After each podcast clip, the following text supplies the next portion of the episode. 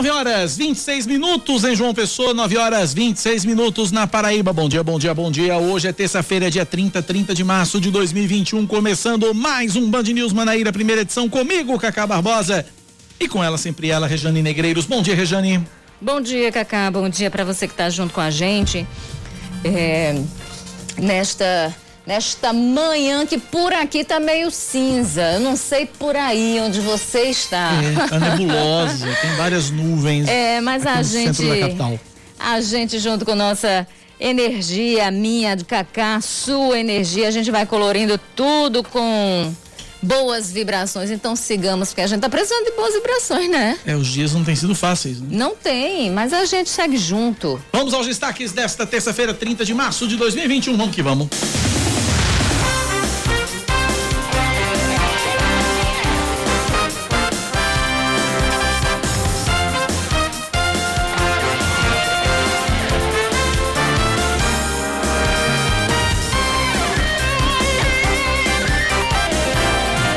Governador da Paraíba, João Azevedo, defende a vacinação contra a Covid-19 dos profissionais de segurança pública que atuam na linha de frente do enfrentamento à doença.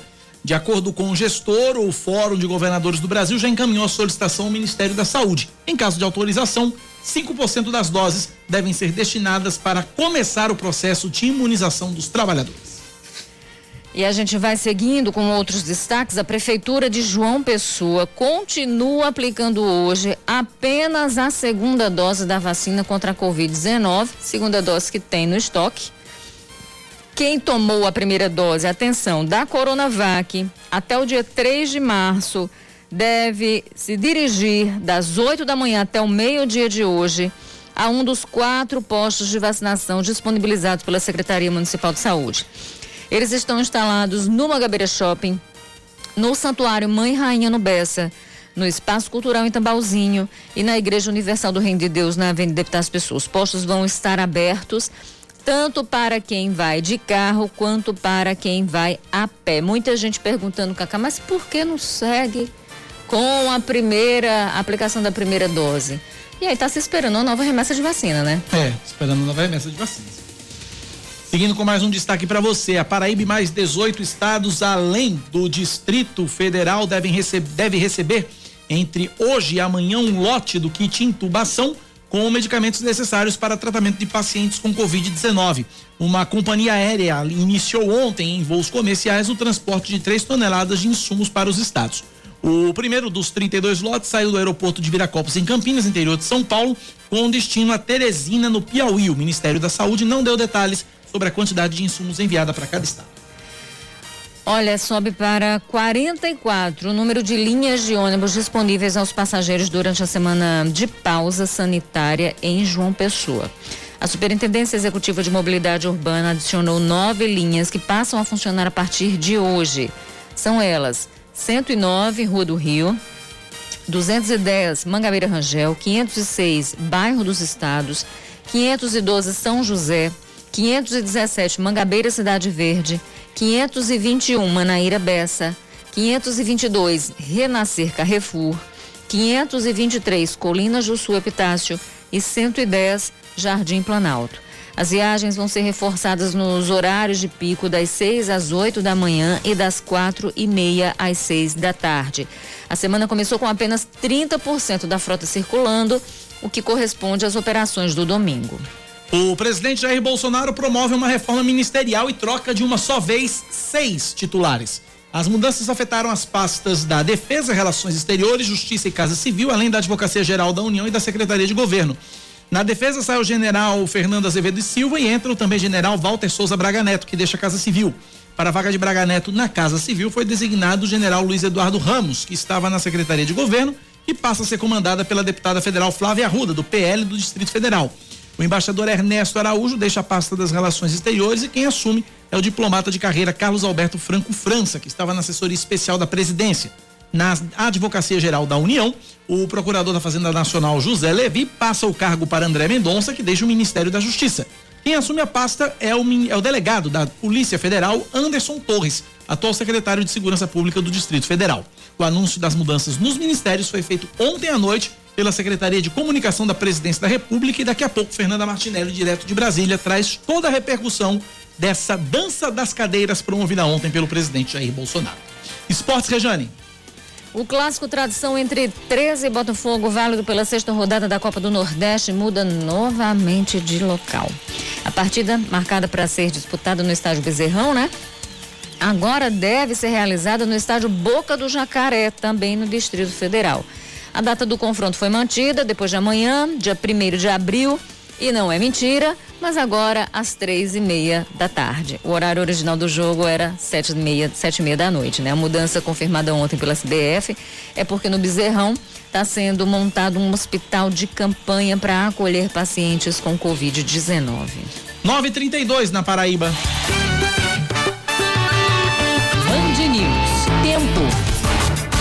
Terça-feira em João Pessoa deve ser de sol entre nuvens, podendo chover rápido durante o dia e a noite. Mínima de 23 graus, máxima de 30. Agora na capital paraibana, temperatura de 28 graus. Pois é, seguindo para nossa rainha da Borborema. Vamos ver como é que fica a previsão, a meteorologia para Campina Grande hoje. Vamos lá, vamos lá. Pois é, previsão de meteorologia, da meteorologia de sol entre nuvens pela manhã, pancadas de chuva à tarde e à noite, mínima de 21, máxima de 30. Neste momento, 24 graus. 933 agora. Você pode participar com a gente pelo nosso WhatsApp 9911 9207 e nos ajudar a fazer o Band News Manaíra primeira edição que fica com você até às 11 horas da manhã. 9911 9207 9911 9207. São 933 Uh, após a adoção de medidas mais restritivas, o governador da Paraíba, João Azevedo, afirma que o estado alcançou um nível de estabilização no número de mortes e leitos contra a Covid, eh, de mortes eh, e de leitos de tratamento da Covid-19. De acordo com o gestor, a expectativa é de retornar semana que vem os serviços e atividades não essenciais, em um cenário mais favorável, de, de, um cenário mais favorável da pandemia.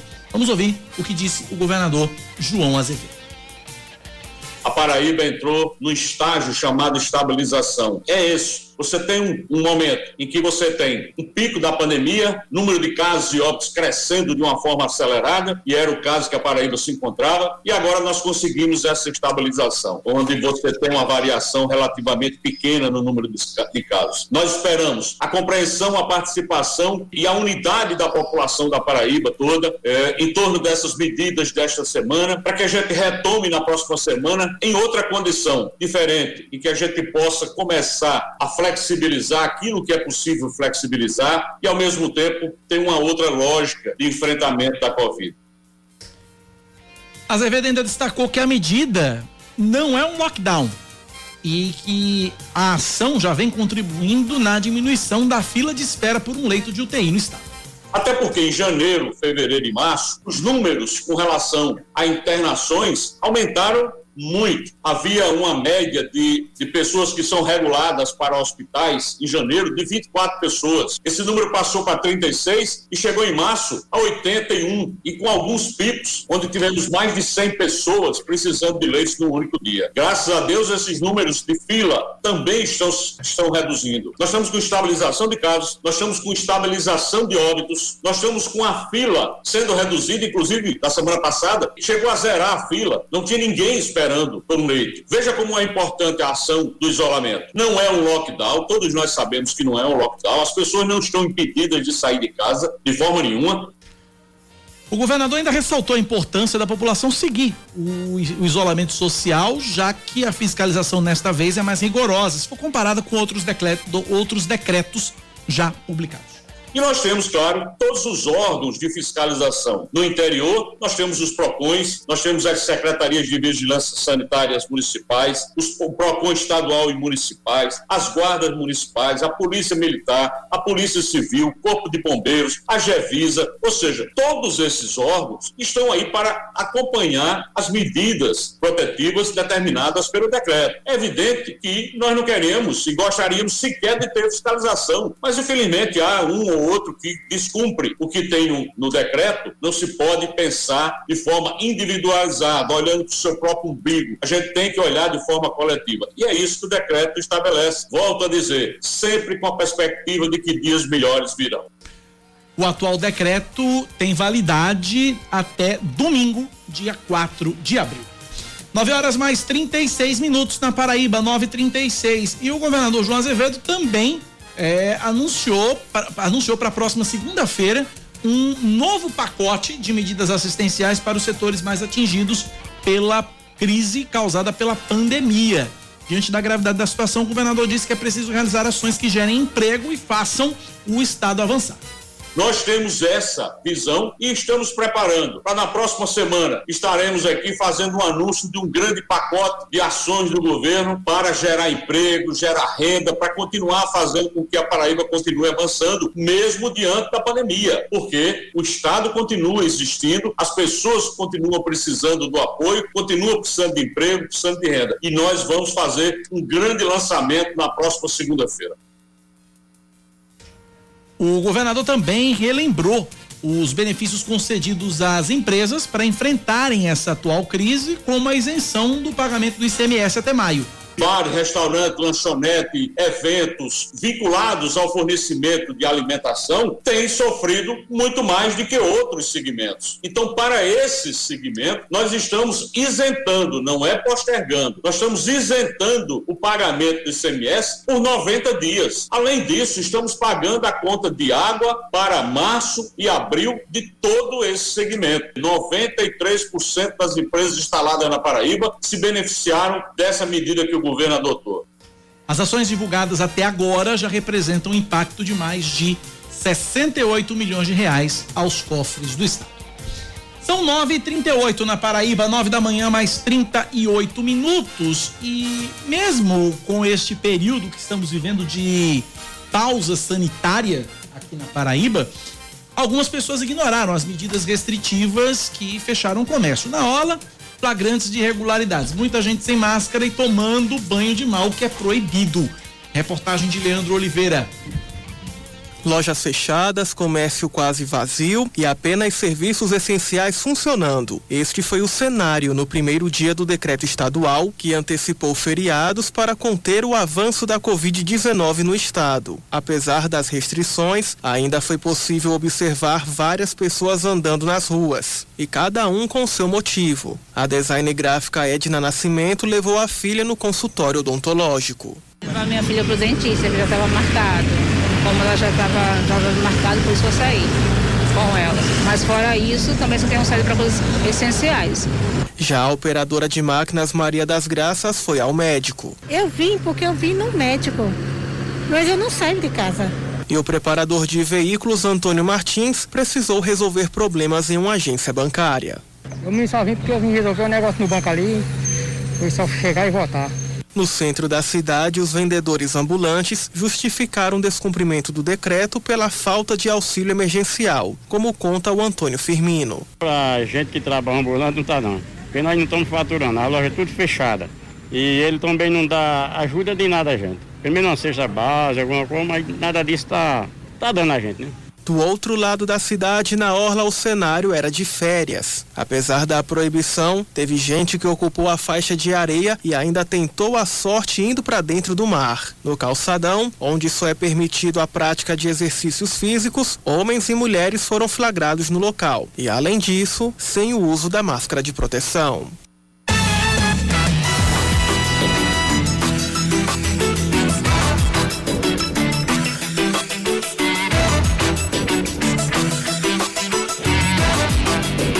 9:40 na Paraíba, 9 da manhã mais 40 minutos. 9911-9207 é o nosso WhatsApp para você participar e interagir conosco nesta manhã de terça-feira, 30 de março de 2021. Deixa eu agradecer aqui a Ana Maria. Um beijo, Ana Maria. Obrigado pela participação, obrigado pela audiência. Também aqui o nosso querido é, Edson Weber participando com a gente. Fala, Weber. Bom dia, Cacá. Bom dia, Rejane. Bom dia, ouvintes.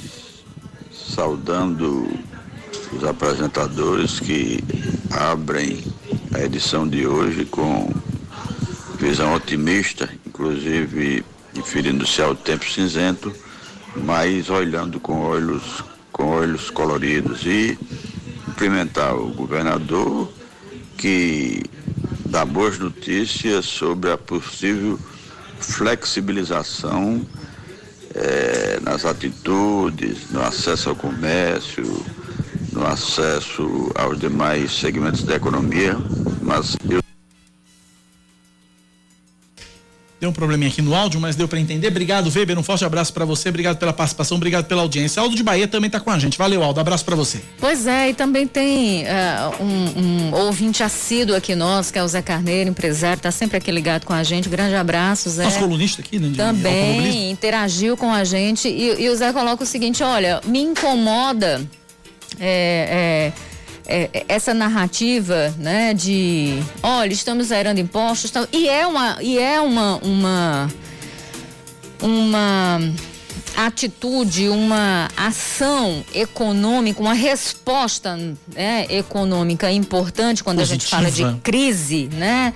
Porque não adianta só ajudar é, é, não adianta só fechar, você tem que é, ter uma série de medidas, das quais a gente vem falando aqui, medidas sociais e econômicas, né, fiscais, que possam fazer com que a economia continue girando, enfim. Mas aí ele diz: olha, não adianta zerar ICMS se não tem comida. É. As pessoas estão com fome. E aí eu estou aqui entrando em contato, inclusive, com o, o secretário de Desenvolvimento de é, é, Desenvolvimento humano? Humano, exatamente. Tibério Limeira. E, e eu lembro, urbano e não lembrava de humano, humano. enfim, acontece. Tibério Limeira. E aí, tô, tô entrando aqui em contato para saber como é que fica a questão da distribuição das cestas básicas, né? Das 600 mil cestas básicas que foram anunciadas. A gente vai entrar em contato e já já ainda nessa edição deve trazer esse posicionamento do secretário Agora é importante também dizer, a gente está vivendo um momento de crise, obviamente ninguém esperava a pandemia, pegou a todos de calça curta. Ninguém esperava a segunda onda da pandemia, né? Eu não sei se ninguém esperava. Ou esse, ou esse, ou esse, essa onda vir mais forte, essa, essa nova cepa é, ser mais forte. Porque pelo que eu vejo, acompanho dos especialistas, todos, eles falavam exatamente, olha, se nada for feito, a gente não vai fugir da segunda onda. E muitos diziam: olha, a gente não. A, e, e, a gente repercute isso aqui. A gente não tem segunda onda, a gente tem primeira. Né? A gente não conseguiu reduzir os números, a gente continua em alta, só que aí veio o repique. E exatamente porque se afrouxou uma série de medidas e as pessoas continuaram o tempo todo desrespeitando as regras de, de distanciamento social. Agora, é, é importante dizer que a gente também chega num estágio como esse, primeiro, porque quando o mundo inteiro, é, quando a Europa ali, os Estados Unidos já viviam um fantasma da Covid. O ouvinte falava... aqui faz o seguinte, faz só uma ponderação, o ouvinte aqui diz o seguinte, não estava preparado ou subestimou, né? É isso, que, é exatamente isso. Né? não estava preparado é, ou subestimou. É, é, é, mas é isso, é isso que eu digo. Preparado, é, não se preparou porque não quis. Porque a gente sabia do que vinha se cantou aos quatro ventos, aos quatro cantos. Lá fora, o Brasil, desde sempre, chamando a atenção do mundo pelas medidas sanitárias que não foram, que inicialmente começaram a ser tomadas, aí derrubou-se ministro, aí vem outro ministro, aí começa a tomar uma série de medidas ali, tentando fazer o equilíbrio do jogo, mas também cai, porque se recusa a adotar é, ações e medidas que não condiziam com a ciência né? O caso da cloroquina, então, acabou derrubando o Tais, né? E aí a gente ficou naquela, vem Pazuelo, o negócio de gringola e, e a gente chega onde a gente chega. Então, não é que a gente não se preparou e não é que não se esperava. Né? É, na verdade, não é que não se esperava, é que a gente não se preparou. Corrigindo, a gente não se preparou, a gente sabia do que estava acontecendo já fora do Brasil e a gente deixou chegar aqui sem o preparo devido. Quando chega aqui, não toma as medidas necessárias. A gente não precisaria estar com o comércio todo fechado se tivesse vacina antes. Então, a gente está com o comércio todo fechado porque está faltando vacina. Se está faltando vacina e está aumentando o número de mortes, e está aumentando o número da contaminação, porque o vírus se fortaleceu, porque tem nova cepa, aí o que que dizem economistas, empresários, banqueiros, o PIB, o PIB do país, o que é que está dizendo? Eu não estou nem falando dos sanitaristas. Eu estou falando do PIB. O que é que o PIB diz? Tem que parar. Ou senão a gente não vai aguentar mais. Então, não se tomou medidas, se politizou o tempo inteiro. Tentou-se o tempo todo blindar o Ernesto Araújo, até que Ernesto Araújo cai. E aí o que é que o Senado diz? Troca, mas não adianta trocar seis por meia dúzia. A gente precisa de um ministro de Relações Exteriores, a gente precisa de um chanceler que faça o dever de casa. Então, na verdade, é isso. Né? A, a gente não se preparou, a gente não se planejou. E aí começou essa guerra, esse cabo de guerra entre presidente da República e governos estaduais. O presidente da República foi para o STF tentar derrubar medidas sanitárias, perdeu. Por quê? Aquele com o mínimo rastro e lampejo de consciência sabe que se a gente continuar nessa guerra desordenada uns contra os outros, quem vence a gente é o vírus. Ponto. Ponto. É isso. Então a gente continua dando murra em ponta de faca, Vamos ver, Queiroga ontem falou, foi ao Senado, a Fernanda Martinelli já já vai trazer informações sobre isso e a gente comenta mais um pouco. Mas é preciso de fato que enquanto a vacina não chega para todo mundo, a gente continue respeitando as regras. E é preciso também, tá certo, Zé, além das medidas né, que são tomadas é, para dirimir o impacto econômico sobre as empresas que já estão esgotadas, muitas delas, demitindo inclusive, aí criando um outro problema social que é fome, que é miséria. A gente precisa, para combater isso, também começar a distribuir o quanto, o quanto antes essas essas medidas, as cestas básicas, a comida na mesa das pessoas. E aí fica também uma, uma outra reflexão. Cadê o auxílio emergencial? Um lapso temporal gigante entre o fim daquele auxílio emergencial 2020 para o início do auxílio emergencial 2021. As pessoas com fome esperam? Então a gente precisa também cobrar de quem tem que fazer o seu papel, de quem tem o poder dever de cuidar das pessoas. E cuidar das pessoas significa fazer com que essas pessoas não passem fome. Então a gente tem que cobrar, sobretudo, também do governo federal. Precisa fazer o papel dele. 9 da manhã, mais 48 minutos agora na Paraíba, 9 e 48 Daqui a pouquinho a gente vai ter exatamente Fernanda Martinelli trazendo uh, exatamente a repercussão da dessa reforma ministerial promovida, essa dança das cadeiras promovida pelo presidente da República, Jair Bolsonaro. Ela já está na linha. Fernanda Martinelli, nessa dança das cadeiras você continua aí quietinha, né? Bom dia para você. Continuo quietinha, sentada na cadeira, onde eu só me posiciono para ver tudo que está acontecendo aqui em Brasília, Cacá. Bom dia a você, Rejane, bom dia a todos os ouvintes. Pois é, aqui a dança das cadeiras foi muito maior do que o presidente da República, Jair Bolsonaro, podia até pensar, porque até ontem só se falava na saída do ministro de Relações Exteriores, Ernesto Araújo. Ele que já vinha tendo problemas tanto com a relação com outros países, como também com o Congresso Nacional, acabou tendo o seu nome cotado para se retirar do governo e agora efetivamente ele deixa o Ministério das Relações Exteriores. Uma das principais críticas por parte dos parlamentares diz respeito à, à conversação com os demais países para compra de insumos para vacinação e também das próprias vacinas. Araújo deu declarações polêmicas que acabou azedando um pouco essa relação e com isso ele foi ele teve o seu nome em destaque para sair do governo federal. Além dele, outros seis ministros também acabaram saindo. Mas o que mais surpreendeu foi o ministro da Defesa, que pediu demissão e agora é, resta saber quem irá assumir esse cargo, quem irá comandar a defesa. E aí, pontos estratégicos em relação a essa reforma ministerial, que foi uma reforma surpresa, acabaram chamando a atenção. O primeiro é que a maioria dos ministérios vão ser comandados por pessoas que fazem parte, têm alguma ligação com o Centrão, que é aquele bloco de parlamentares que existe no Congresso Nacional, que unidos têm um número maior de votos e que apoiam o presidente da República, Jair Bolsonaro. Muito se falava lá atrás, assim que Bolsonaro é, venceu as eleições, de que não haveria esse tipo de troca de favores entre o Palácio do Planalto e o Congresso Nacional através do Centrão.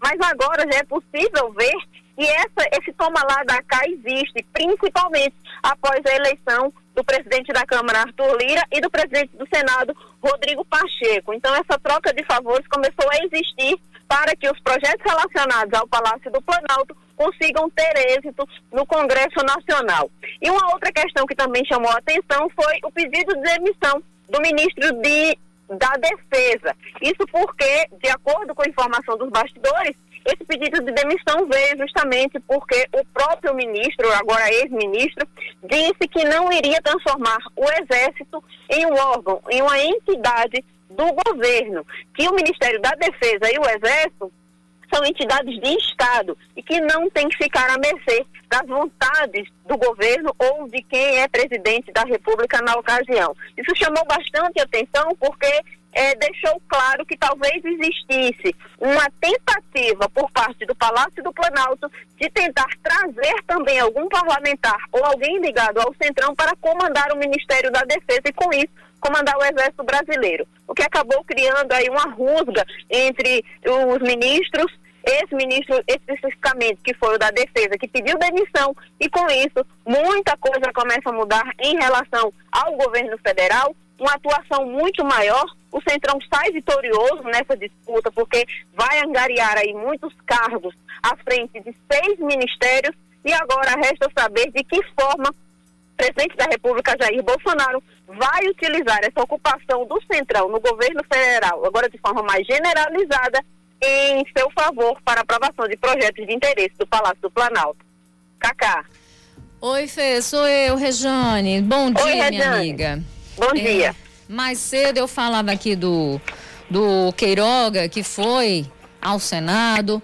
O Queiroga falou, né, foi contundente com relação a uma série de coisas. Primeiro, ele defende que a rede privada né, pegue aqueles pacientes que têm planos de saúde que estão sendo atendidos pelo SUS e, e, e leve e leve para eles, né, para a rede privada. Esse é um ponto que ele defende.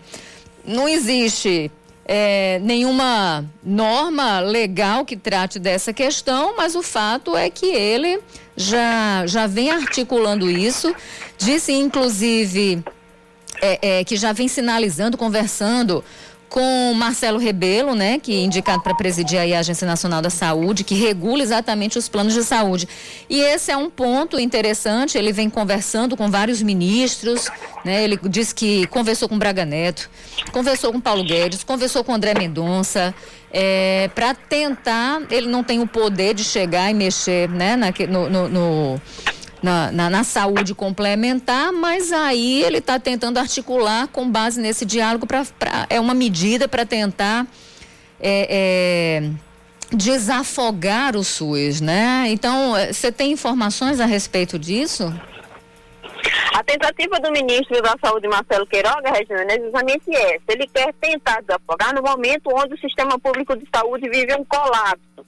É até um pedido do próprio presidente Jair Bolsonaro que haja uma solução para que os números apresentados em relação à, à ocupação dos leitos de UTI, dos leitos clínicos do SUS, diminuam e com isso gere uma repercussão ainda menor em relação a essa ocupação. Ele já declarou que vai buscar sim a ajuda de hospitais particulares, a ajuda de médicos que fazem esse atendimento junto aos planos de saúde, porque ele quer diminuir e desafogar. Com isso, ter mais leitos clínicos e leitos de UTI na, no sistema público para atender o maior número de pessoas. O que é que acontece? O grande problema é que os hospitais públicos já estão superlotados e com isso é, acaba gerando um atrito em relação a essa distribuição. E uma outra questão, muitas pessoas que tinham planos de saúde deixaram de ter porque ou perderam seus empregos ou tiveram sua remuneração diminuída por causa da pandemia, por causa do trabalho em home office e também acaba gerando uma superlotação em relação aos planos de saúde. Os próprios gerentes e proprietários de planos de saúde têm tentado um acordo com o Ministério da Saúde para que não haja também essa sobrecarga em relação aos próprios planos porque são muitas pessoas contaminadas, muitas pessoas que necessitam dos leitos de UTI, e agora o ministro da Saúde tenta fazer esse malabarismo para distribuir melhor. A meta, de acordo com o que ele declarou, é vacinar um milhão de pessoas por dia. Mas de onde vêm essas vacinas? De onde vêm essas doses para imunizar tanta gente, mesmo o Brasil tendo capacidade para isso?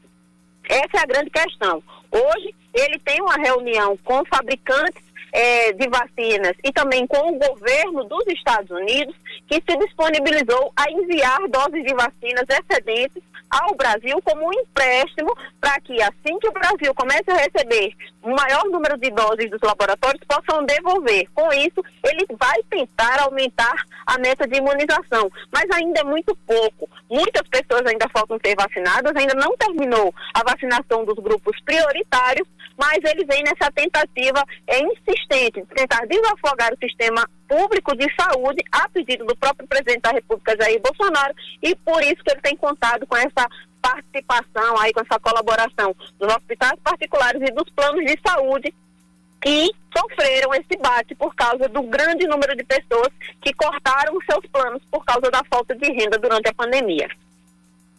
É isso. Ok, Fernanda. Obrigado pelas informações. Bom dia para você. Obrigada, Fê. É, e, e aí, Cacá, nesse sentido, mostra também a importância desse perfil político do próprio Marcelo Queiroga, que uhum. ele é médico, né? Enfim, mas ele sempre teve esse perfil muito político, né? Brasília é um, é um lugar muito, muito presente, ele sempre esteve muito em Brasília, né? Enfim, travando uma série de discussões relacionadas a essa questão de saúde e tudo mais. E nisso também repousa esse esse poder de argumentação que ele tem junto com essas outras entidades para ver se conseguem, a partir desse diálogo e dessa articulação, fazer com que uh, uh, uh, os planos de saúde de fato é, é, possam atender aqueles pacientes que têm plano e que estão hoje na rede SUS. Inclusive, é, nessa participação no Senado, o Marcelo Queiroga também falou sobre vacinas, né? E, e, e, defendeu que os imunizantes estejam no rol de cobertura obrigatória de plano de saúde. É. Essa é uma defesa dele, né? Com relação à, à questão das cestas básicas que eu falei, já voltando àquele comentário anterior, Aí são 9,58, a gente precisa pagar o comercial, mas na volta a gente fala sobre isso. É. Né? Exatamente. Temos e informações um... sobre isso também. E uma informação para deixar a gente com água na boca, Regiane hum, Negreiros. Hum. Uma informação para a gente deixar com água na boca e sonhando com um dia que isso acontece aqui, isso vai acontecer aqui, na, aqui no Brasil. A partir de hoje, quem mora em Nova York e tem mais de 30 anos oh. já está sendo vacinado. Cara, eu vi isso ontem. Eu disse, meu Deus, e... por que, que eu não estou em Nova York? Quer mais? Quer mais? Quem tem mais de 16 anos começa a ser vacinado na próxima semana a partir do dia 6. Ih, o que mudou nos States? E será que tem né? Por que, que a, a, a, a, política de vacinação mudou? Por quê? Por que será? Né? Porque, não sei. Ah. Sei. Surgiram doses, né? Né? Né? Pois é, veja o poder de uma eleição. Veja o que, que, que, é que as coisas fazem. 9h59, intervalo, a gente volta já já. Band News FM. Em um segundo, tudo pode mudar. Você está ouvindo Band News Manaíra, primeira edição.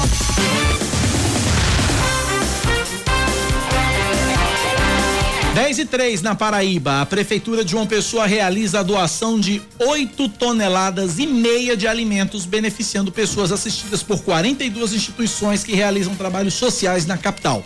A entrega está sendo realizada no Banco Municipal de Alimentos e inclui raízes como macaxeira, inhame batata doce e frutos como mamão, abacate e acerola. Os produtos são adquiridos pelo Programa de Aquisição de Alimentos e doados ao Banco Municipal que organiza a distribuição. De acordo com a Secretaria Municipal de Desenvolvimento Social, de janeiro a março já foram distribuídas 120 toneladas de alimentos. Pois é, já já. Oh, vou pegar carona nisso agora antes da. Não, já já. Pode ser, já, pode já. ser, pode, ser. Samara já disse ok ali, vá. Ok, tá ok. Samara então, já tá deixou. Bom. Samara autorizou, não é Lumena, não, mas autorizou. Então, eu estava aqui conversando com o, o, secretário de Desenvolvimento Humano do estádio, Tibério Limeira. Tibério Limeira, a respeito da história das cestas básicas, Sim. né? A gente estava falando, olha, tem um pacote de isenção, massa, mas não adianta se não tem, né, alimento uhum. na mesa das pessoas. Beleza. Aí eu perguntei como é que está a questão da distribuição dos alimentos que foram anunciados pelo governo na cesta básica, que foram anunciadas as medidas sociais que foram anunciadas dia 9 de março né? Ou seja, a gente está no dia 30. O que foi que aconteceu? O Tibério Limeira me explicou. Ele fez: olha, houve o processo de abertura de licitação, né? E no dia 19 tem aí tem a, a, a, a, licitação foi homologada dia 19 de março. E aí tem os inscritos e aí tem aquele processo burocrático que inclusive foi até é, aconteceu num tempo razoável para vencedora ser anunciada. Então teve uma empresa que ganhou, certo? Uhum. É, em uma, depois dessa homologação, no dia 19 da licitação, a, a, o, o, contrato foi celebrado uma semana depois, tá? Sim. Então o contrato foi, foi publicado, inclusive, na sexta-feira passada. Significa que já está valendo. Tem o quê? Hoje é terça, começou a valer ontem o contrato. Foi publicado. Ontem, ontem, ontem, foi, ontem foi 29. Não é isso? Uhum. Pronto. E aí Tibério disse: olha, a gente já conseguiu entregar uma pequena parte daquelas 600 mil cestas de básicas previstas. Né, na, na, na, nas medidas sociais que foram anunciadas pelo governo. A gente já conseguiu entregar uma pequena parte para o segmento do turismo. E aí o Tibério me assegurou que de hoje para amanhã a empresa que vai fazer aí essa distribuição deve apresentar o cronograma com a quantidade das cestas que vai ser entregue por semana. Então, a partir disso, de hoje para amanhã, então a partir disso vai ser possível programar, né, a, a doação Na prática, para os municípios. Na prática. A empresa responsável uhum. deve apresentar esse cronograma de hoje para amanhã. Uhum. Para dizer, olha, a gente vai entregar tantas cestas básicas por semana porque só a partir da apresentação desse cronograma é possível programar a doação, não só para todos os municípios, mas para as entidades que já estão cadastradas. Então, hoje a data é uma grande interrogação. Até é, que sair esse cronograma, até não tem amanhã, data. Até amanhã, esse cronograma vai dizer o que vai acontecer. E aí, até a sexta-feira, eles devem fazer essa, essa começar essa, essa doação, dar sequência a essa doação que começou de uma forma tímida na sexta-feira para o segmento de turismo. Entendi. Então tem esse, esse esse intervalo aí de tempo entre o anúncio da medida e entre, de fato, a efetivação dessa medida, por conta das questões burocráticas, tem que fazer licitação, tem que seguir uma série de coisas, como manda a própria lei de responsabilidade fiscal.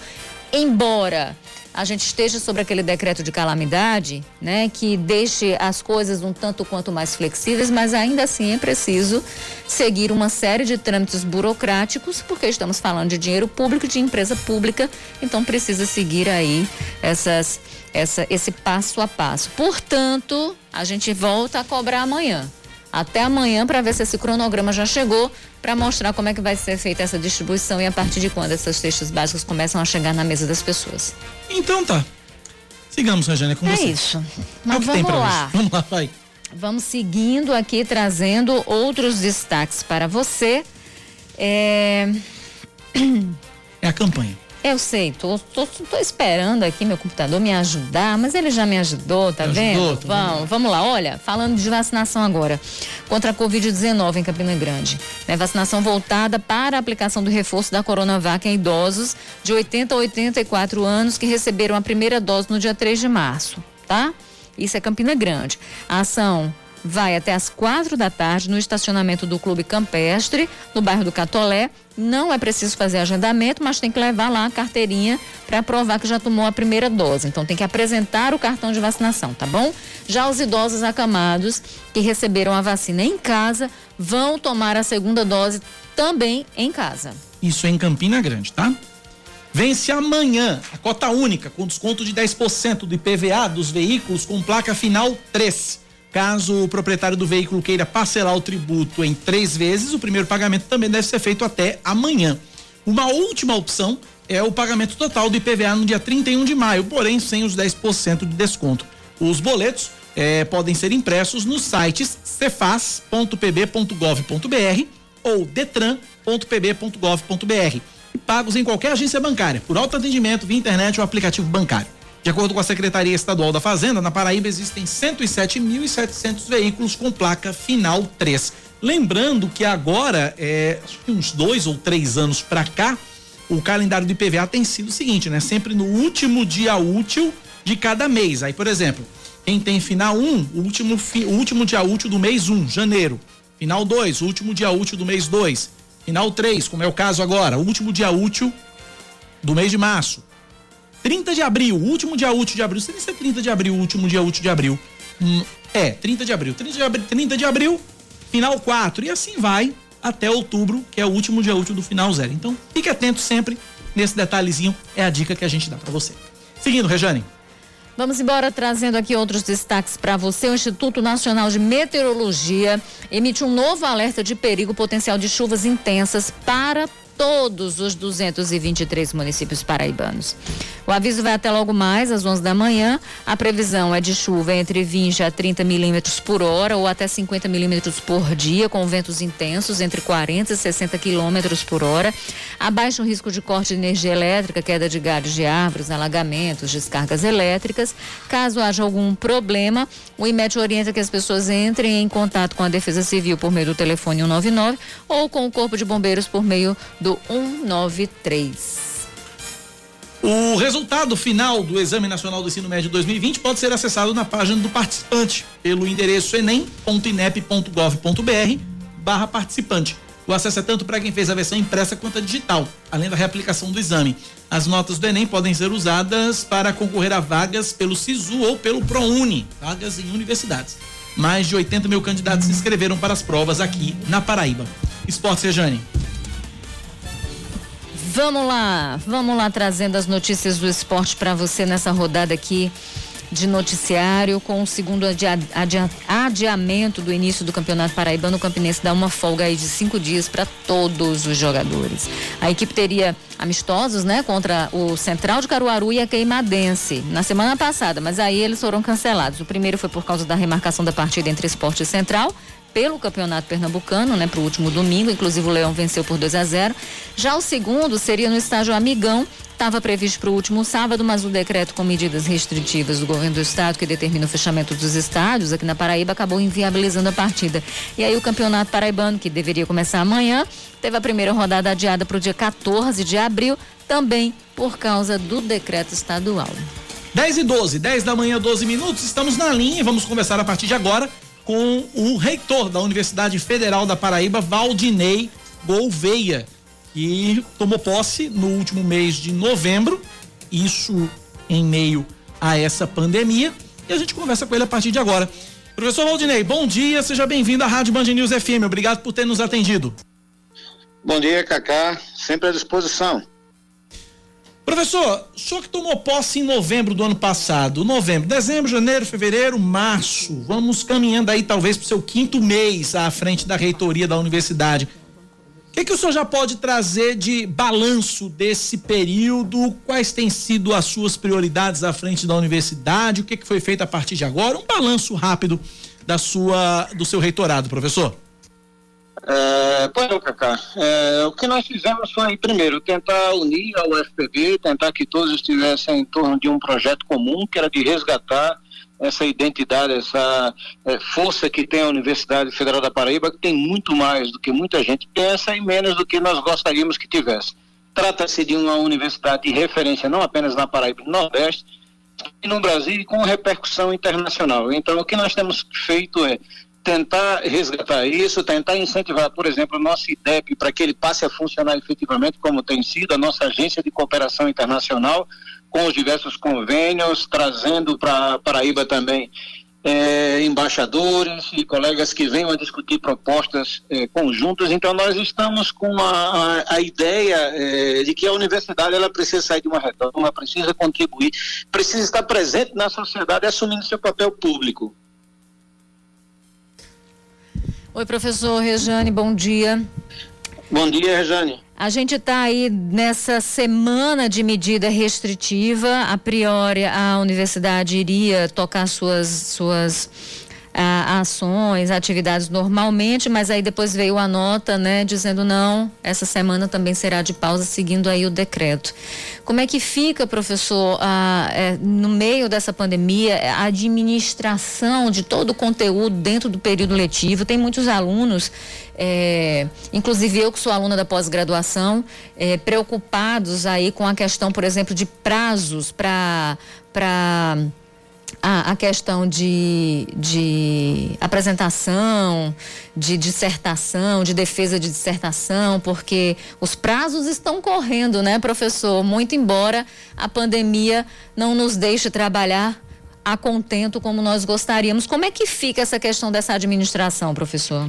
Bom, Jane, efetivamente, os prazos não param, as agências elas nos cobram e o que nós temos feito é ampliar o nosso calendário acadêmico em 16 dias, reestruturando algumas atividades, sobretudo na graduação. A pós-graduação, ela segue seu curso normalmente. Então, é, algumas atividades que são essenciais e podem ser realizadas como, por exemplo, defesa de dissertações e teses, que o prazo é agora final de março, senão nós não conseguimos é, passar a bolsa para os próximos é, estudantes que ingressem. Então, nós temos tentado fazer o melhor para que o estudante não seja prejudicado, mas também atentar a todo um conjunto de normativa que estabelecem o governo do estado, a prefeitura municipal, de onde a, a Universidade Federal da Paraíba tem é, campus e também é o governo federal. Então, é uma situação que precisamos nos atualizar, como você bem disse. No primeiro momento, nós sempre vamos seguir o que determinam as autoridades locais, mas nós não temos o poder de alterar é, calendário. Isso não é uma, é, uma prerrogativa nossa. Mas sim que vamos sempre atender o que determinam os nossos é, governantes, tá bom? É, esperamos, confiamos que esse calendário em breve a gente saia dessa pandemia e possa ser regularizado, mas infelizmente temos que enfrentar ainda essa situação de pandemia que eh, se agrava em todo o país, né? Professor, vou ficar na questão ainda no tema, na pauta da pandemia. Como é que a universidade tem atuado na, no combate à pandemia e, e qual, qual tem sido a estrutura que tem sido disponibilizada no combate à pandemia, professor? Cacá, nós não temos parado. Nós temos, por exemplo, uma sala de testagem para o Covid-19, também sala de coleta. Nós temos os nossos laboratórios empenhados em dar respostas, em atualizar fazer o diagnóstico para o estado da Paraíba. É, nós temos pesquisas em diversas áreas do conhecimento, temos procurado, por exemplo, conhecer sobre qualidade de vida, saúde dos trabalhadores, mas para além disso, nós desenvolvemos também máscara como a Cov-Sync, que é, já parece ser que veio para para ficar e dar uma resposta efetiva da UFPB, mas temos também desenvolvido coisas como testagem rápida utilizando é, inteligência artificial é, com uma é, sensibilidade bastante razoável de 90%.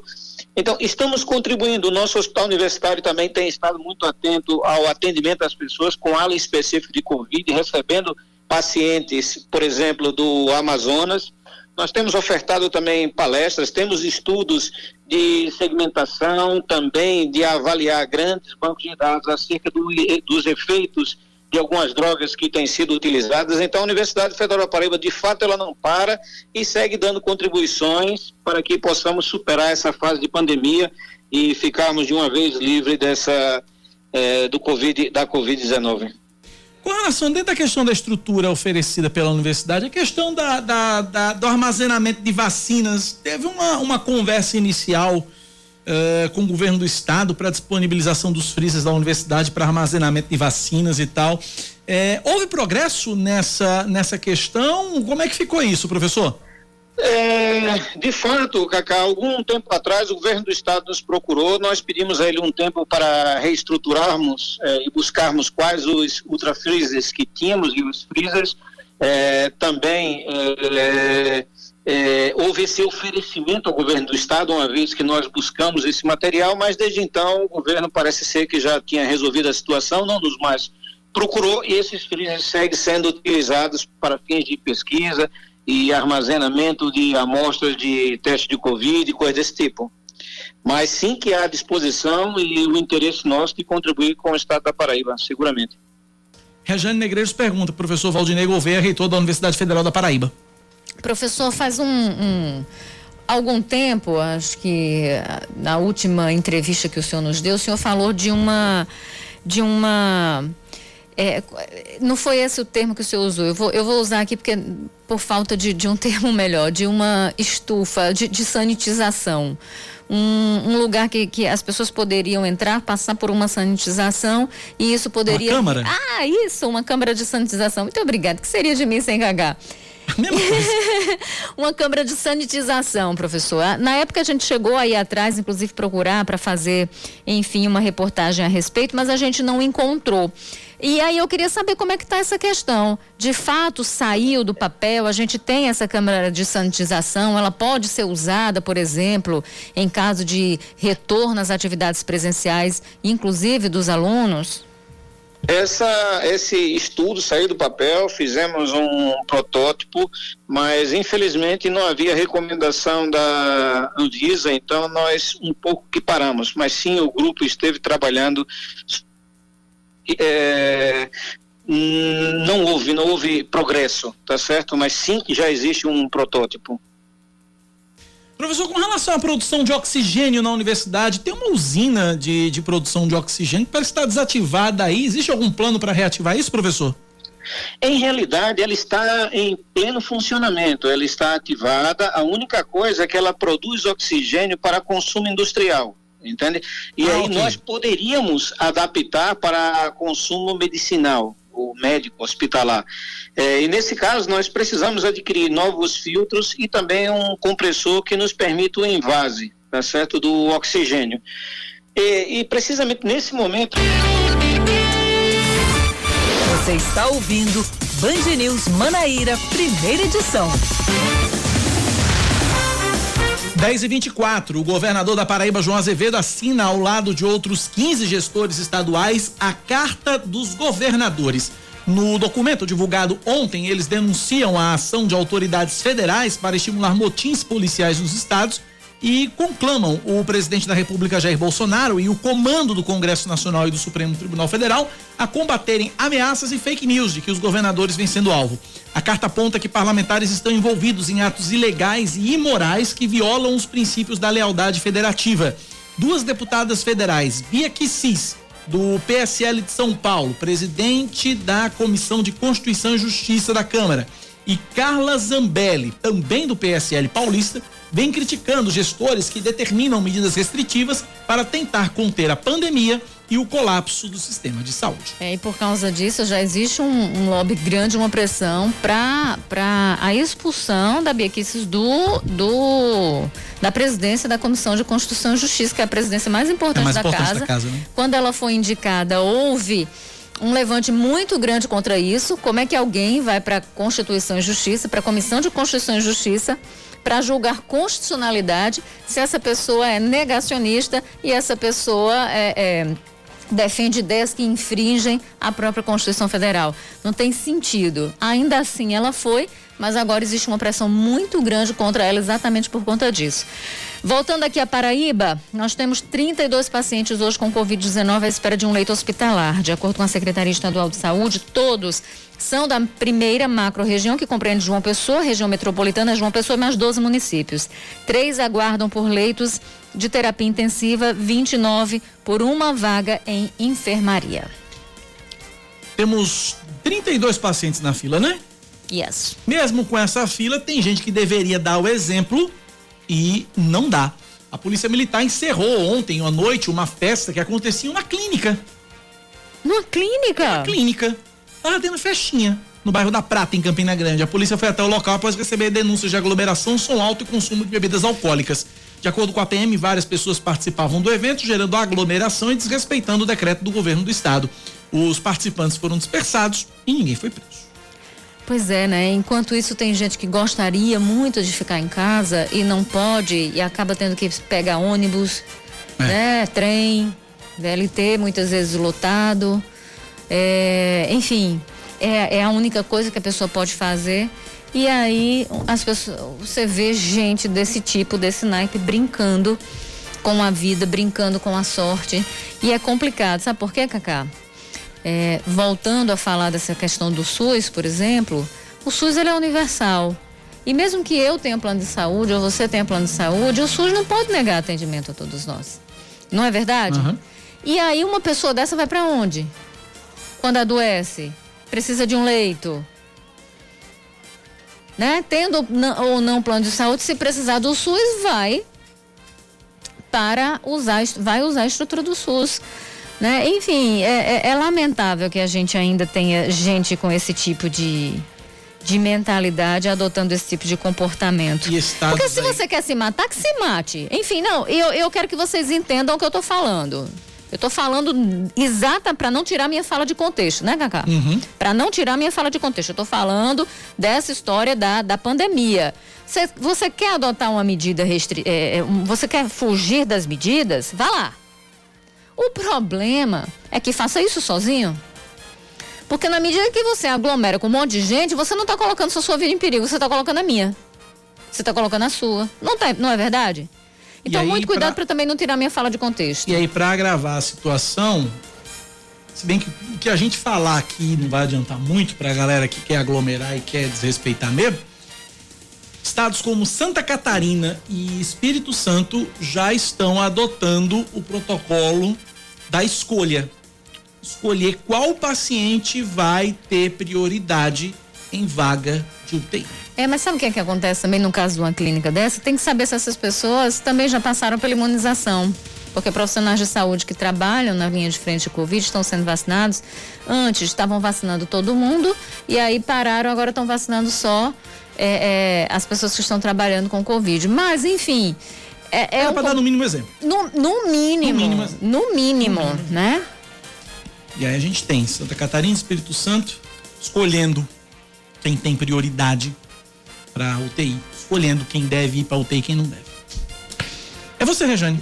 Uma mulher entra em surto, se tranca na própria casa e coloca fogo no quarto na sala. O caso foi registrado por volta da meia-noite, né, de hoje, no bairro das Indústrias, em João Pessoa. De, agora, de, acordo com o Corpo de Bombeiros, foram encontrados dois focos de incêndio. A mulher foi retirada do imóvel, levada pelo SAMU para para o Hospital de Emergência e Trauma aqui da, da capital. Até agora não há informações sobre o estado de saúde dela. A Caixa Econômica Federal convida os usuários do aplicativo Caixa Tem, nascidos em novembro, a atualizar a partir de hoje os dados cadastrais no aplicativo. O procedimento é feito inteiramente pelo celular, bastando o usuário seguir as instruções do aplicativo usado para movimentar as, conta poupança, as contas poupança digitais. O calendário de atualização de dados é de acordo com o mês de nascimento dos clientes. O cronograma começou no último dia 14 para os nascidos em janeiro e termina amanhã com os clientes que nasceram em dezembro. Esportes, Rejane. Olha, trazendo aqui a notícia do, do esporte, a Federação Paulista de Futebol apresentou ao Ministério Público um novo protocolo de saúde aprovado pelos 16 clubes da primeira divisão na fase emergencial. O documento sugere a realização dos jogos a partir das 8 da noite. Dessa forma, a entidade respeitaria o toque de recolher determinado pelo governo na etapa mais restritiva da pandemia e acredita que incentivaria a população a permanecer em casa. A fase emergencial está em vigor em São Paulo pelo menos até 11 de abril e, por enquanto, o Campeonato Paulista segue suspenso. 10 e 31 na Paraíba, 10 da manhã, mais 31 minutos. Agora, pós denúncias, a Lotep, Loteria do Estado da Paraíba, notificou sorteios e rifas realizados nas redes sociais por influenciadores digitais. Em entrevista à Rádio Band News FM, o superintendente do órgão, Petrônio Rolim, afirmou que mesmo na internet os sorteios realizados na Paraíba não podem ser feitos sem autorização. É, sorteios só podem ser desenvolvidos é, com autorização da LOTEP ou do Ministério da Economia através da SECAP. E, assim, todo e qualquer sorteio realizado no estado da Paraíba, sem autorização da LOTEP ou da SECAP, que é vinculada ao Ministério da Economia, é irregular. Então, a LOTEP é, notificou os representantes desses sorteios, os responsáveis, no sentido de que apresentem qualquer autorização. Olha, o Petrônio explicou como as pessoas devem agir para obter uma autorização para realizar um sorteio. Todo e qualquer sorteio só pode ser realizado por uma pessoa jurídica que represente toda uma vinculação com essa atividade. E a partir daí, ela deve procurar, em especial aqui no caso da Paraíba, a LOTEP, a Loteria do Estado da Paraíba, e provocar a LOTEP através de um processo administrativo, apresentando todo o plano do sorteio, a garantia de que o que vai ser sorteado vai ser, vai ser entregue, apresentando previamente as notas fiscais e o formato que isso vai acontecer.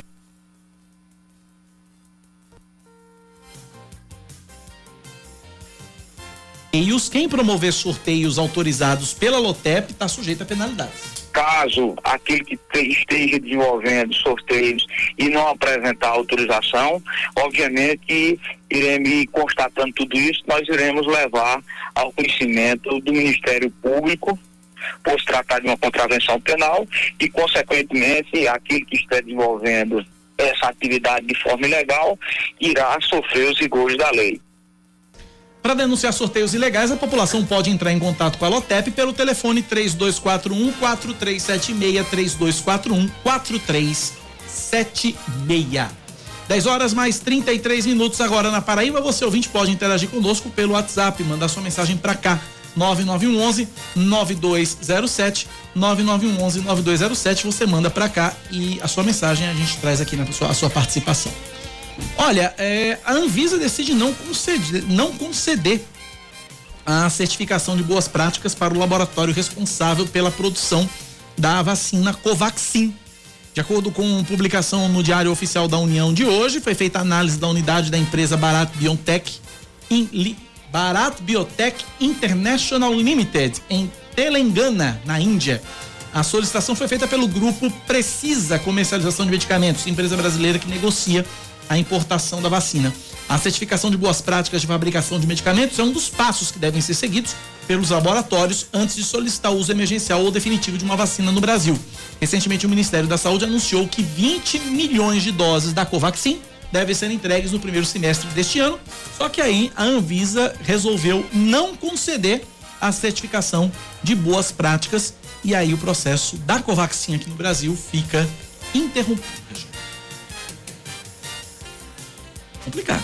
É, lembrando que essa prática, essa boa, essa, esse certificado de boas práticas é aquela história da cumprir todas as regras sanitárias, Sim. todas as. né? Tem alguma coisa aí que pegou no caso dessa vacina é, de, Biotech.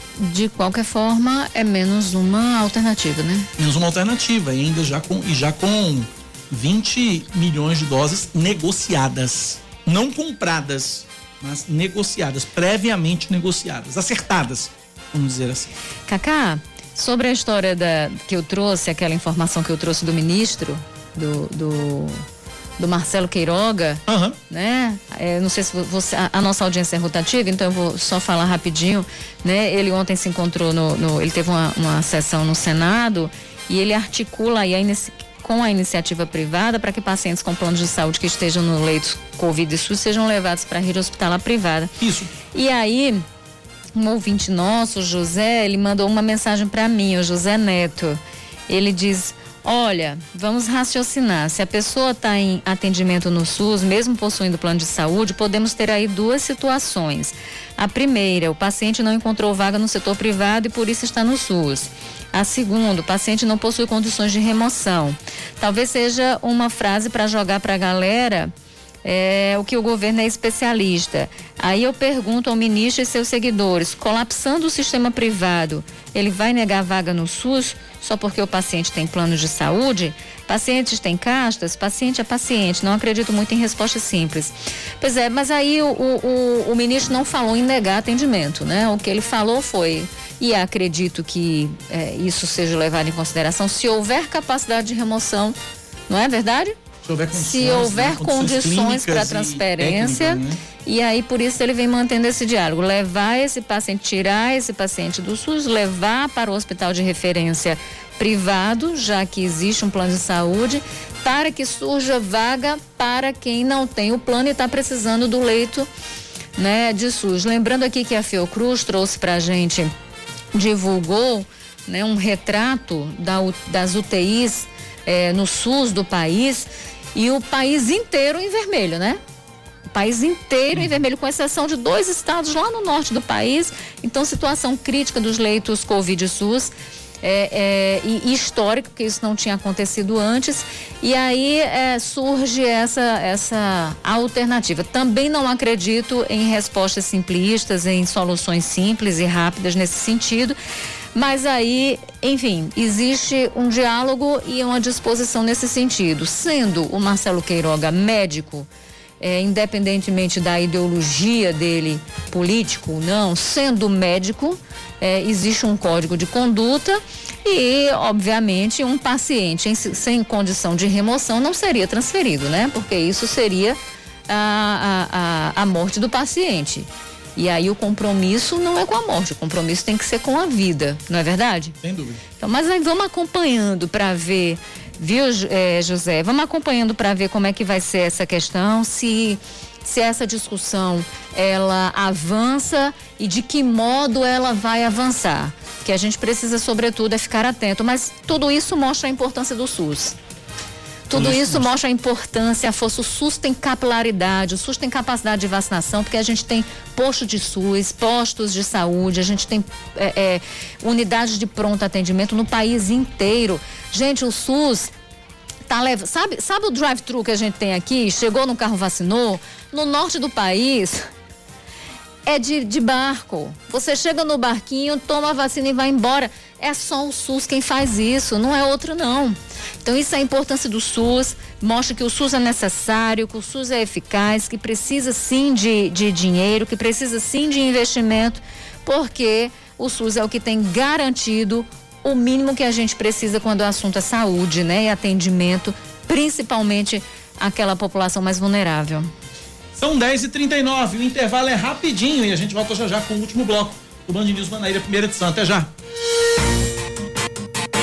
Band News FM. Em um segundo, tudo pode mudar. Band News FM. Em um segundo, tudo pode mudar. Você está ouvindo Band News Manaíra, primeira edição.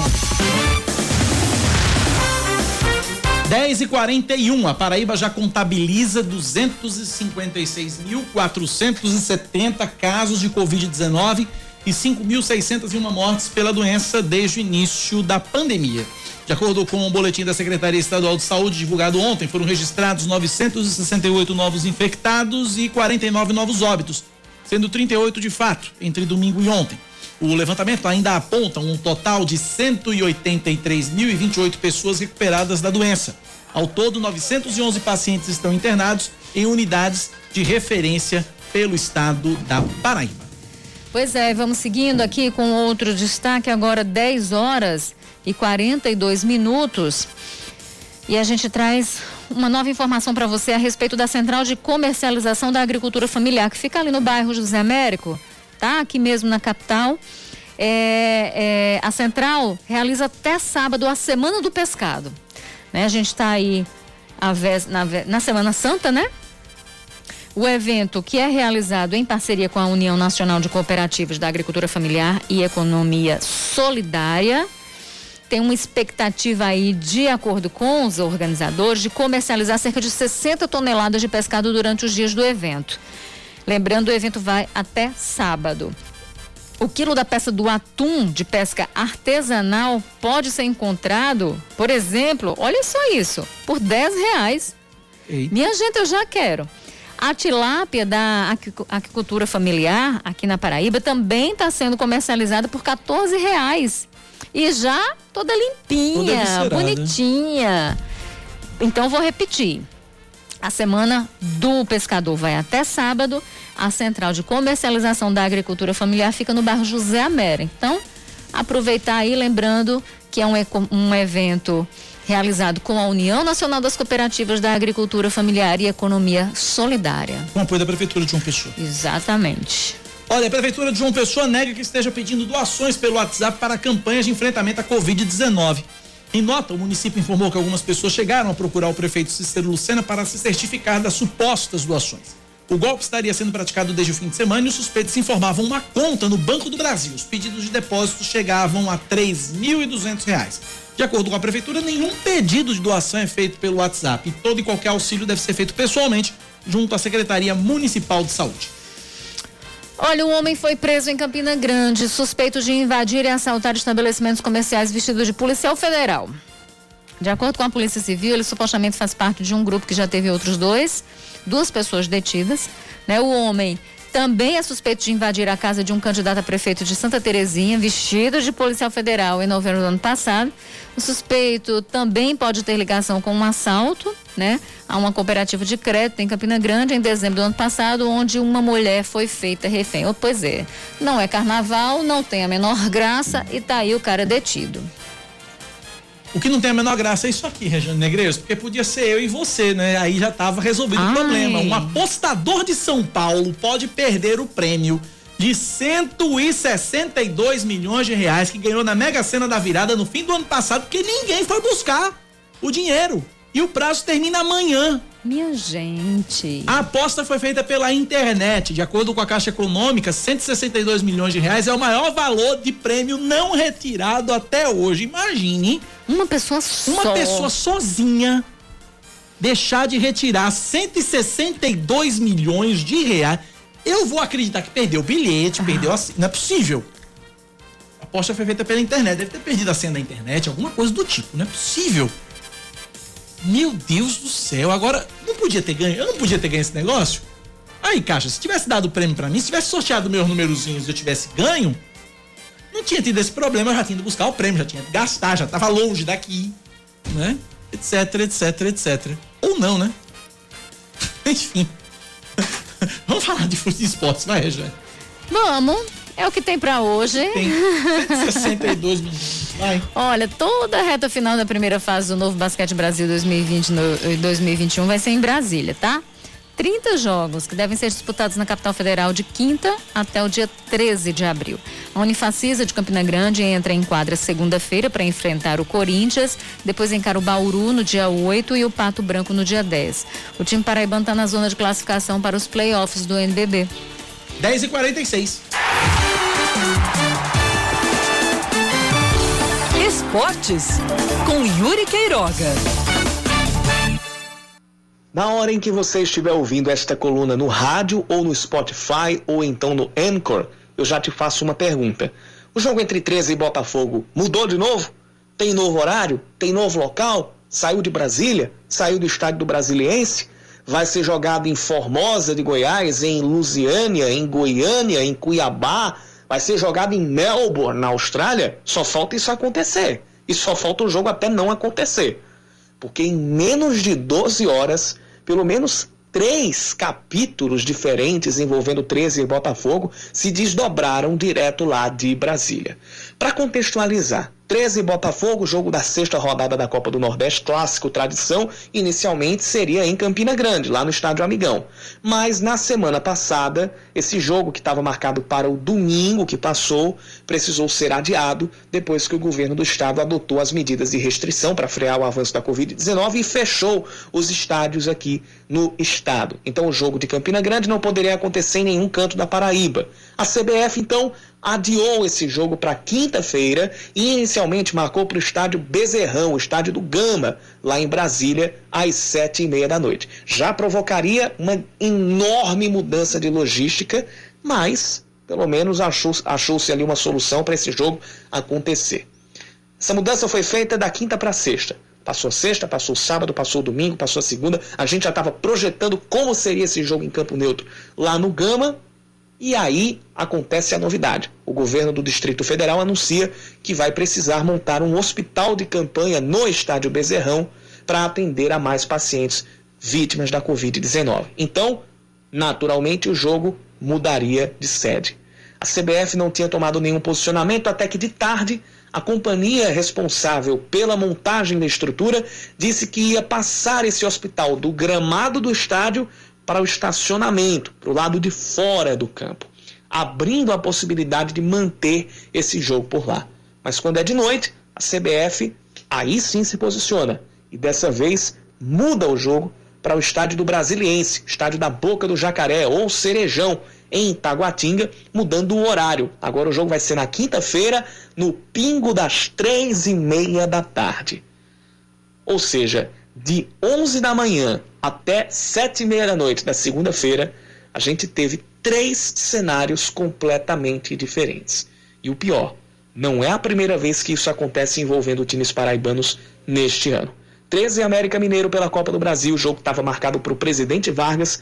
No dia do jogo, foi remarcado para o estádio Amigão por causa de uma vistoria feita Uma vistoria com o resultado divulgado em cima da hora pela CBF, que apontou as condições impraticáveis por parte do estádio Presidente Vargas. Agora, são coisas que minam a própria capacidade de logística da CBF. Mesmo que a gente esteja num cenário de emergência, mas há algumas coisas que precisam ser vistas com um pouco mais de zelo, especialmente essas alternativas estrambólicas para se fazer partidas em meio a cenários emergenciais de saúde e que são muito maiores e muito mais importantes do que o futebol. E considerando essa emergência, eu volto a perguntar: será que esse jogo ainda vai ter outra mudança? De data, de local, de hora ou do que quer que seja? Em movimento. Com Nara Marques. Oferecimento Viva Móveis Planejados. Viva a vida, porque seus sonhos nós realizamos.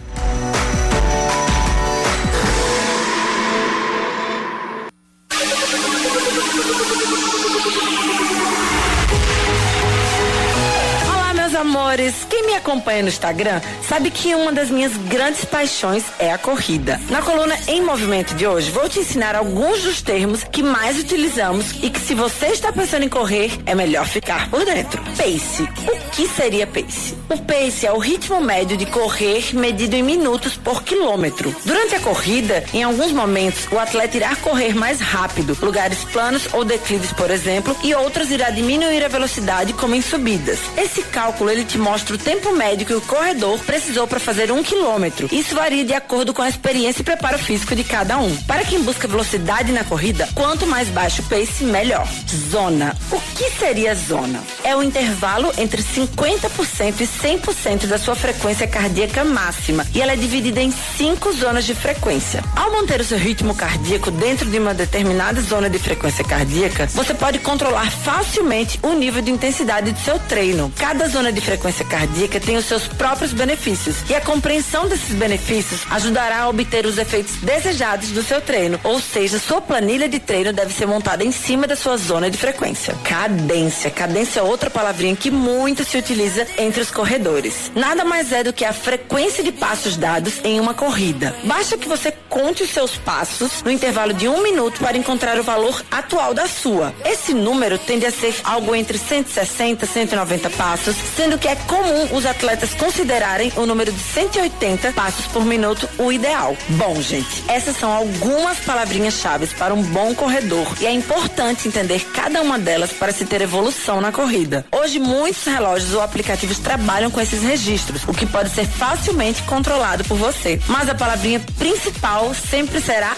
vá correr. Depois você me conta se não é apaixonante. Essa foi a dica de hoje para vocês. Para mais, me segue lá no Instagram, arroba Marques Nara. Feel so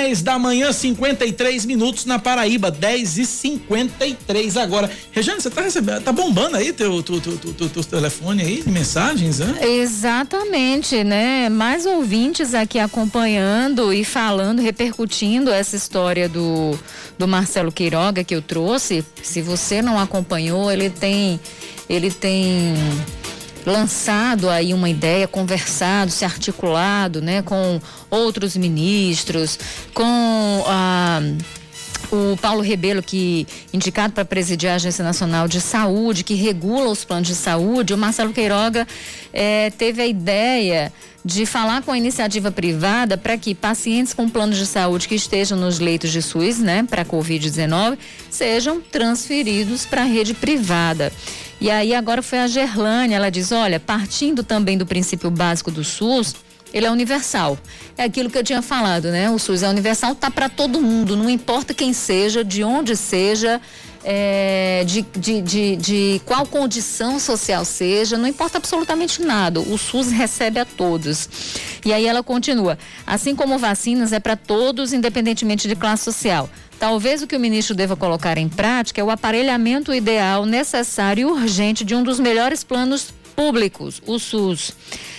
Além de manter e honrar com repasses, convênios com privados, a fim de ampliar o atendimento no Sistema Único de Saúde. Tá? E a Gerlânia, obrigada, Gerlânia, por participar. Obrigado, Gerlânia. Abraço para você. Obrigado pela participação Gosto, pela audiência. O, o, nosso ouvinte, o nosso ouvinte tem uma capacidade de, de de entendimento, compreensão, de reflexão sobre as coisas, muito massa. A gente vai aprendendo, compartilhando sempre, recebendo também, né? Então é, é, uma, é uma relação de mão dupla, né? E uma relação super saudável, porque a gente chega, traz a informação e eles já matam o negócio ali no peito, já fazem o gol, né não?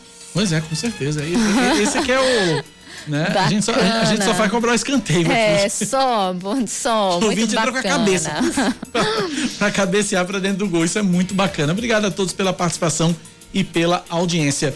10 da manhã, mais 55 minutos agora na Paraíba, 10 e 55 Você ouvinte continua participando com a gente pelo nosso WhatsApp no 9911 9207 9911-9207, nos ajudando a fazer o Band News Manaíra primeira edição e fazendo também toda a programação da rádio Band News FM é, ao longo de toda esta terça-feira, 30 de março de 2021.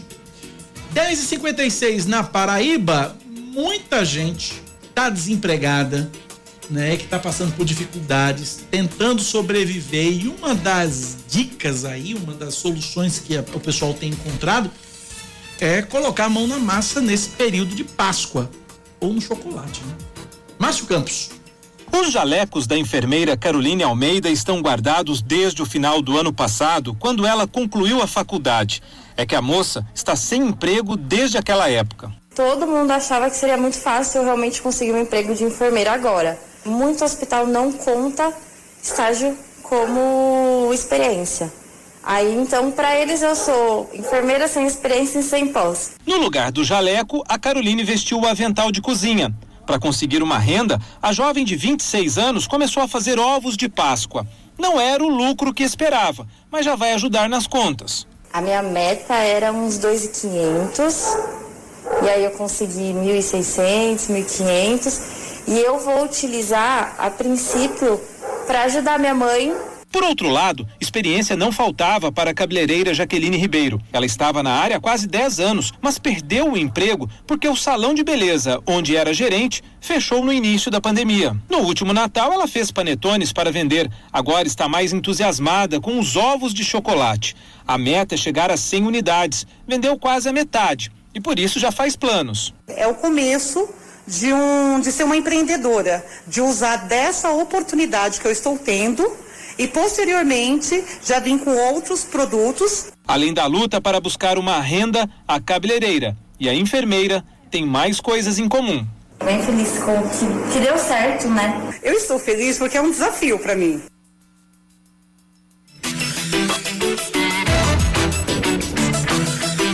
É a dica que a gente sempre dá, né? Quando na hora de você comprar o ovo de chocolate, eu farei isso, né? É, procure sempre um, um pequeno comerciante, né? O pequeno empreendedor, aquele que faz o ovo de forma artesanal, com todo carinho, com todo amor, com todo cuidado, né?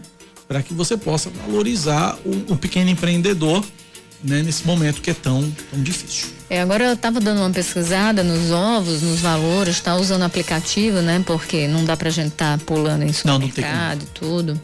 Gente, é um absurdo, um pedaço de chocolate absurdamente caro, né? E aí você tem uma outra indústria, porque agora não é mais o chocolate que importa, agora é o brinquedo. É. Né? E eu lembrei na hora da minha infância, caramba, era tudo tão difícil. Eu lembro quando pela primeira vez eu ganhei um ovo de chocolate grande, porque eu só ganhava aqueles pequenininhos, uhum. ou então caixa de chocolate. Era tudo muito difícil, né, antigamente. Uhum, e aí quando eu ganhei, nossa, a minha a felicidade era aquele ovo. Então e era gente... um tempo que vinha bombom dentro. É, dentro e aí a gente ia comendo bombom, mas ia deixando aquela parte redonda, porque aquilo parecia um ovo, prêmio, né? É. Pra... Deixava o ovo pro dia, né? É, e agora me parece que. O negócio agora enfim, é o brinquedo. É, é, o chocolate, não, o ovo que... não tá nem aí mais. Mas que pelo preço que tá, que pelo preço que tá, diz que um ovo agora que você compra vem um botijão de gás dentro É, um quilo de carne. É, vem um quilo de carne, vem cinco É, litros de gasolina. é, né? exatamente, É que porque não tem pelo- sentido, Pelo, preço gente. que o ovo tá, é só o que falta vir, né? É, é extremamente caro, enfim, com tantas outras prioridades. E aí você fica entre aquela cruz e a espada. As crianças querendo também, né? Enfim.